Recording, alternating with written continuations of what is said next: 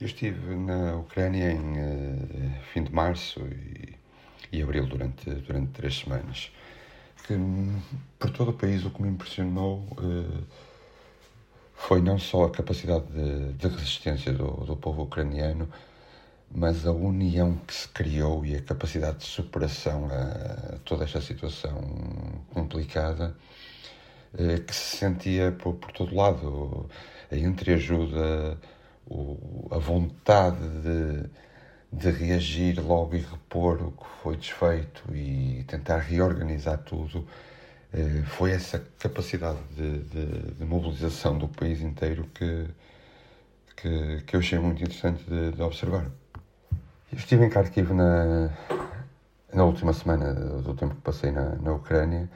Eh, Kharkiv, que estava em abril a ser fortemente bombardeada pela, pelas tropas russas, um, e quando chegamos a Kharkiv, eu juntamente com a jornalista, com a Ana França e com o nosso fixer, o, o Andrew, um, fomos diretos a uma, uma cozinha comunitária que tinha sido completamente destruída por, pelos bombardeamentos no dia anterior.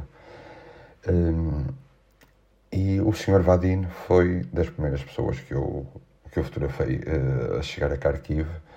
Um, era a destruição total, quer no prédio onde estava situada a cozinha comunitária, quer em todos os outros prédios à volta. O Sr. Valdino morava precisamente no prédio em frente à cozinha comunitária e estava em casa quando, quando aconteceram os bombardeamentos. Um, ehm, o Sr. Valdino estava à porta da entrada do, do, do seu prédio uh, a tentar mover algumas pedras que estavam a bloquear uh, a entrada.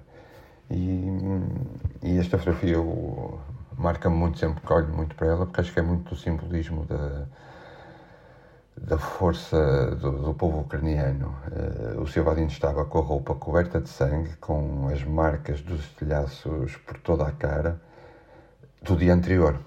Portanto, no dia seguinte ao bombardeamento e ter uh, quase perdido a vida, lá estava ele a tentar, uh, de alguma forma, recuperar, eh, reorganizar, eh, por mínimo que fosse a sua vida e o seu dia a dia e, e o seu normal cotidiano que, que naquele dia deixou de o ser.